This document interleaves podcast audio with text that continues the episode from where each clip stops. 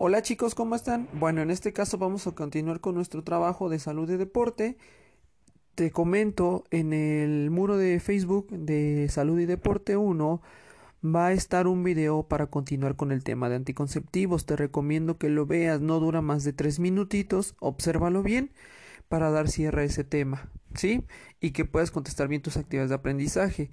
Les comento también que deben estar enviando sus trabajos a los que no lo han hecho. He recibido muy pocos trabajos de esta materia.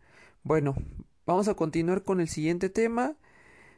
Vamos a iniciar a trabajar con la página número 9. En la página número 9 va a venir una lectura que dice desarrollo de la adolescencia. En este documento vas a encontrar información que es por parte de la OMS. Sale después de haber leído esta hoja que es la 9 y la 10 vas a contestar la actividad de aprendizaje que viene abajito luego luego terminando nuestra información que te marca cuáles son los problemas de salud y estrategias de cuidado de la salud. Esas estrategias y esos problemas los vas a ubicar en la lectura.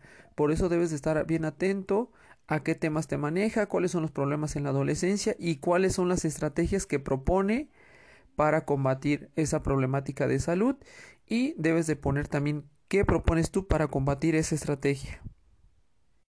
Bueno, en esta lectura vas a encontrar el desarrollo humano que se produce después de la niñez, antes de la adultez. ¿Sale? Esto eh, sucede en una etapa de entre los 10 y los 19 años. Algunos libros los marcan entre los 10 y los 15 años dependiendo, pero para cuestiones de nuestra lectura va a ser entre los 10 y los 19.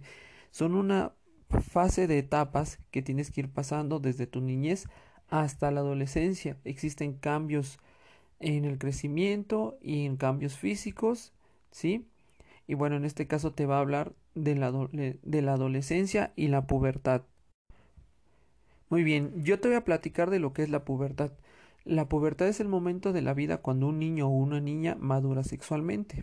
Es un proceso que suele ocurrir entre los 10 y los 14 años a las niñas y entre los 12 y 16 años a los varones. Causa cambios físicos y afecta a niños y a niñas de manera indistinta.